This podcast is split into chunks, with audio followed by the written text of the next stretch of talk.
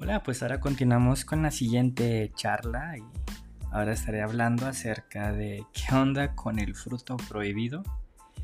A mí me llama mucho la atención, parte de mi curiosidad se va mucho hacia el Génesis. Para mí tantas preguntas, tantas curiosidades. Como he dicho otras veces, la verdad, la verdad no es tan importante, pero lleva mi imaginación a hacer preguntas y pues una de esas es, ¿qué pasó al principio en Génesis 3 con la caída tan famosa que nos llevó a, todo lo que vimos ahora, el fruto del árbol, del conocimiento del bien y el mal y, muchas cosas que ocurrieron ahí.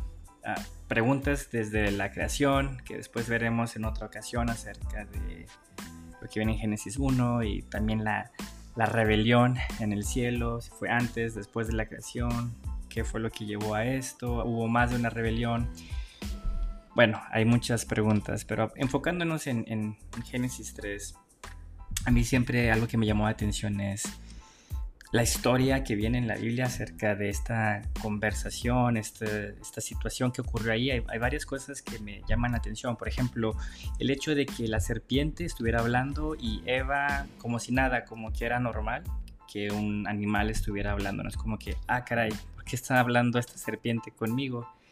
Mi opinión parece ser que era algo que se daba por hecho y yo creo que no era la primera vez que mm, la serpiente hablaba con Eva. La, siguiente cosa es de que la Biblia indica ahí que, que Adán y Eva no es como que pasaban todo el tiempo con Dios, había como que ciertos momentos donde pasaban con Dios y el resto del tiempo era bastante libre. Nos habla acerca de que pues, la relación con Dios no era totalmente siempre enfocada a estar con él, sino que era pues explorar y vivir pues digamos la vida en lo natural. Entonces ya empezamos a ver un poquito de deficiencia en cuanto a devoción total a Dios.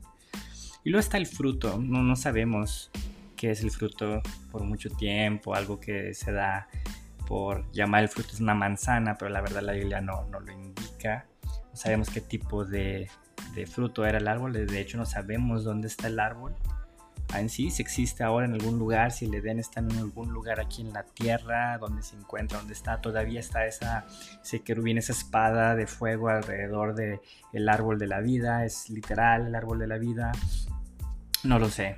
Eh, más muchas preguntas como había dicho, pero algo que me llama la atención es el fruto en sí. Ahora, Spurgeon, uno de los predicadores más famosos en la historia de, la iglesia, de la humanidad, conocido como el príncipe de predicadores, tiene en uno de sus discursos una, una, teoría bastante interesante donde él dice que lo que él cree, y obviamente esto no es escritura, es, es solamente una teoría, es de que él, él dice que cuando la serpiente le, le, presenta el fruto a Eva, le hace saber que, mira, no vas a morir, te lo puedo comprobar porque le, da una mordida y no muere la serpiente, sino que le da conocimiento, le, le, y como es una serpiente con antecedente de, ser el enemigo que tiene bastante conocimiento, le puede demostrar de que pues sabe más cosas y aparte que no muere y eso le hace saber a Eva de que todo va a estar bien.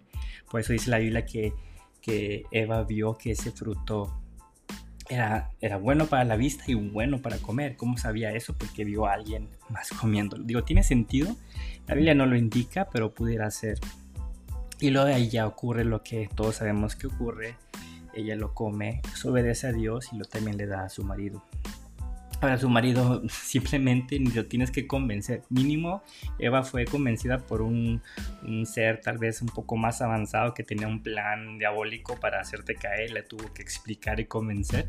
Mientras que Adán nomás, Eva, Eva le dio el fruto ya, ok, le doy. Ni se tuvo que convencer. Pero bueno, en fin, ese es otro asunto. Y lo que me lleva a esta pregunta aquí es, ¿qué tan fácil soy yo para ver algo que me agrada y decir, bueno, aunque desobedezca a Dios, no pasa nada? Igual no es como que me va a ocurrir algo malo al momento y, lo importante no es tanto si me lleva algo a, un castigo o algo malo, sino el simple hecho de, de desobedecer a Dios y estar lejos de Dios. Y lo que queremos es más que nada totalmente lo opuesto a esto, sino no buscar mi propio camino, mi propio placer, sino obedecer y agradar a Dios.